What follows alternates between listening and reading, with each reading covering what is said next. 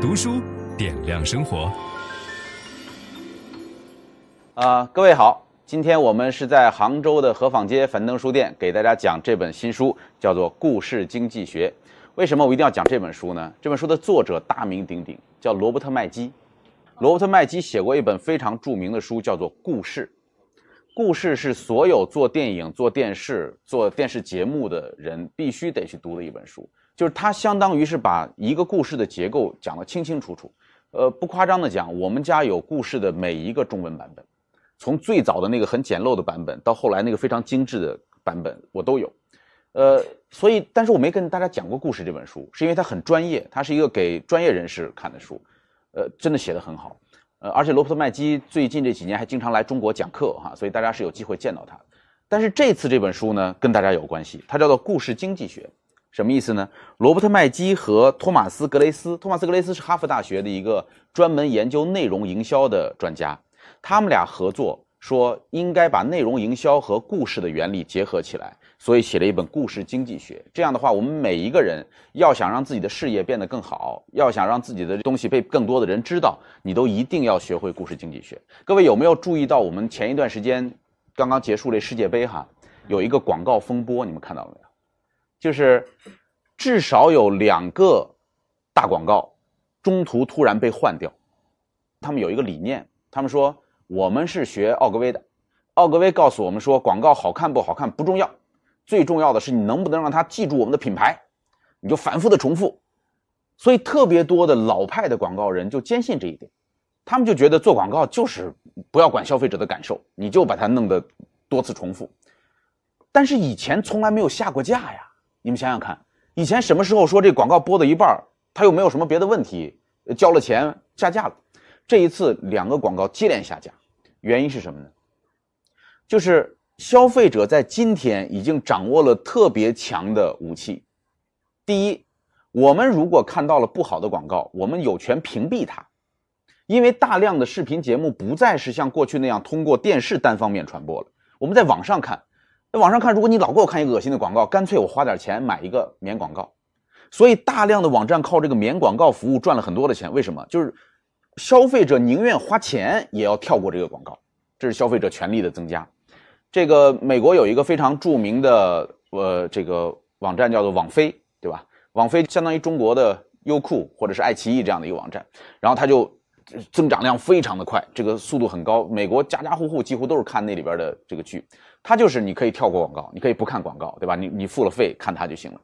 然后另外一个网站呢叫呼噜，呼噜的股东太有名了，就说出来就吓人。一个是二十一世纪福克斯，一个是迪士尼，还有一个是 Universal，就是环球影业。你想，它是全球拥有 IP 最多的三家大公司所组建的一个呼噜这样的一个视频网站。呼噜上来说，我们跟网飞对着干，我们的办法是不要钱，我们不要钱，但是我们加广告。你看，他回到原始的用广告方式盈利的这种状态，想着消费者，你不就是不想花钱吗？我让你免费看，你就加广告就好了。结果没想到呼噜完全打不过网飞，然后订阅量大幅的下滑。后来没办法，他们只好把免广告服务推出来，然后开始逐渐的增长。就是消费者现在已经明显的拥有了这个权利，就是他愿意这样做。还有一个就是典型的案例，这书里边讲到的就是。这个有一种叫屏蔽广告软件，对吧？网上你可以下载很多小插件，可以屏蔽广告。屏蔽广告的这个软件，在一四年到一五年期间的增长量是百分之四十九。你看，这是一个产业了，就很多人就愿意去下载这样的东西。这是第一个原因，就是消费者要屏蔽广告。第二个原因就是消费者可以发表评论。我们过去被那些恶心的广告天天轰炸的时候，你没办法，你就只能这么听着，对吧？你你你骂人也没人听。但是现在呢，你一看到这个，网上就开始骂啊骂骂，骂到那个品牌都受不了，骂到那个电视台都受不了，大家说说撤了吧，撤了吧，就就就赶紧撤掉了。所以未来的广告想靠这种恶心观众的方式，不断重复的方式，或者简单讲叫自吹自擂的方式，将会变得越来越困难。这是这本书的前提，就是罗伯特麦基和他的合作者认为说，我们必须得能够看到古老的营销手段已经面临着巨大的挑战。而过去的营销手段当中最常用的呢，有两种，第一种叫做理性营销，理性营销特别好，特别好玩哈。你比如说，呃，象牙肥皂当年做的广告是什么呢？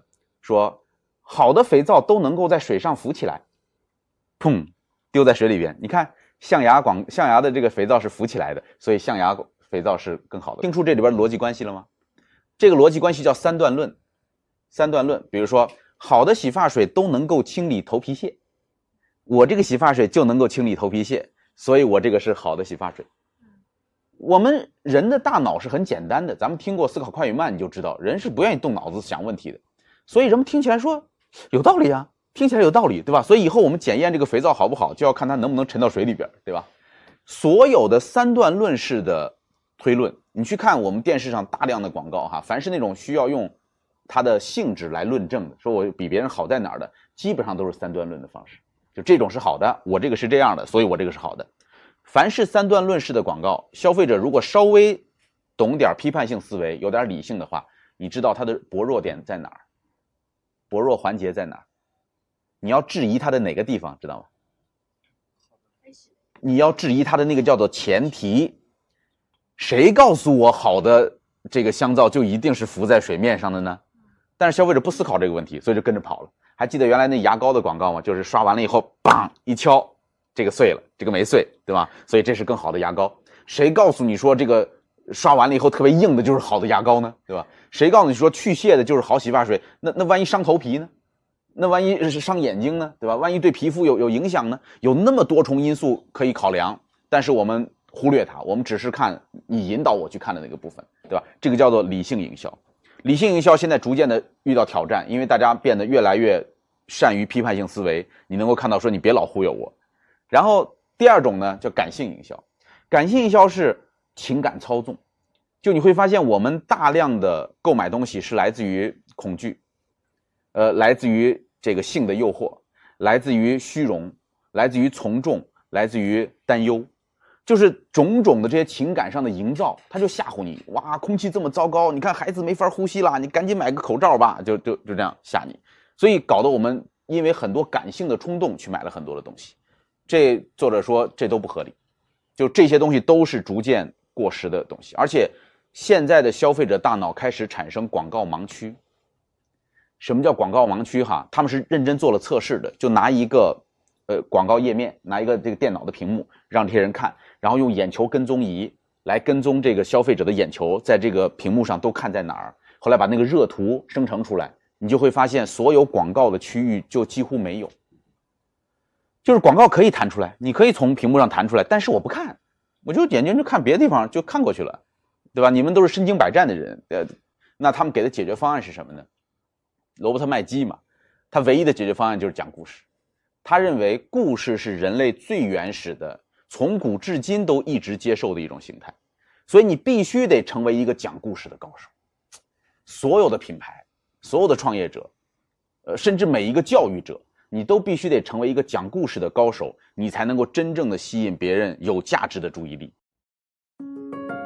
分享知识是一种美德，当我们每一个人都在不断的分享知识给这个社会的时候，我们这个社会将会变得越来越好。所以，如果您喜欢这本书的内容，把它分享到您的朋友圈当中，或者给到您指定的某一个人都可以。您关心谁，就把知识分享给他。谢谢。本音档是由樊登读书小草远志提供。解锁本书精华解读全集，请搜寻 triple w 打 d u s h u 打 com 打 t w。